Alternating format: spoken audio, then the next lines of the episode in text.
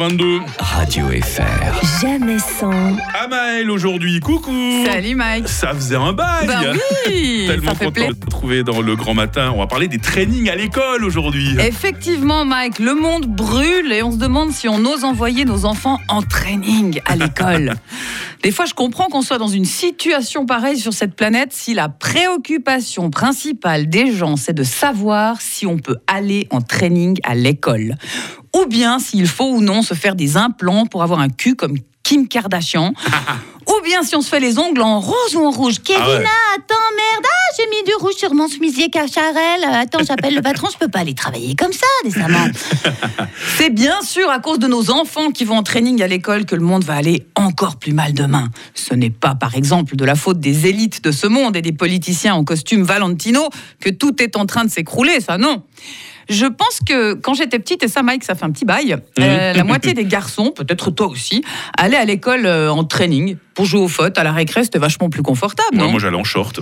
Et voilà. J'ose plus aujourd'hui. Eh ben voyez, eh ben ça va, mais ces gens-là n'ont pas trop mal tourné. Quant à l'excuse la plus terrible que j'ai entendue, à savoir quand on est adulte, on ne va pas au travail en training. Alors les enfants doivent comprendre que l'école c'est sérieux et qu'on y va pour travailler et qu'on n'y va pas en training. Ah, Toi, t'as ah, écouté la question du jour. hein. ah, tout à fait. Alors, j'espère que les gens qui pensent comme ça auront à expliquer un jour à un enfant de 4 ans qui commence l'école enfantine Colline, tu vas aller travailler à l'école, alors tu mets ta chemise blanche, ta petite cravate, tes souliers vernis, d'accord?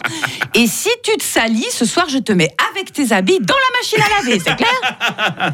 Non, mais franchement, à propos de souliers vernis, il faudrait voir aussi pour interdire les baskets à l'école, alors, parce que les baskets, ben, c'est pour euh, le sport et les glandeurs, euh, pas pour les futurs sérieux travailleurs. Puis bon, faut pas oublier non plus que c'est un phénomène de mode, le training, hein, et qu'il y a des trainings super classe qui coûtent une blinde. Et même Ouais, c'est qu'on- vrai. hein, c'est vrai. Ouais. Même qu'on peut être super classe en training, il y a qu'à voir les, les rappeurs qui ont réussi, euh, qui ont le flow, je peux vous dire.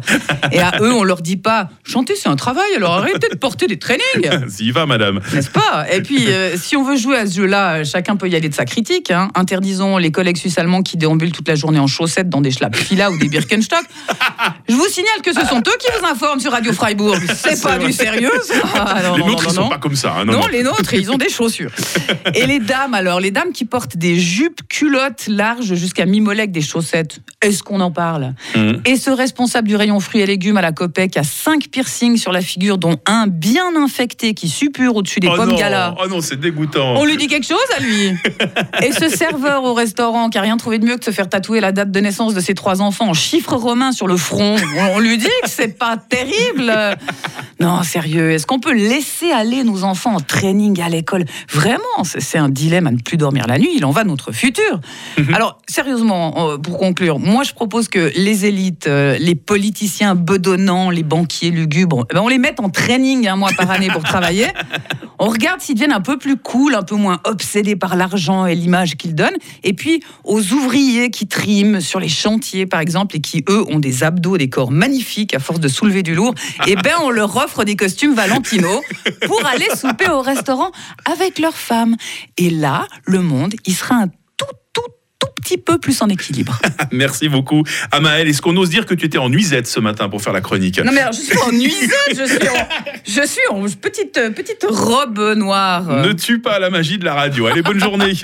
Radio FR. Jamais sans. ne, retrouve- ne manquez pas le best-of hein, tout au long du week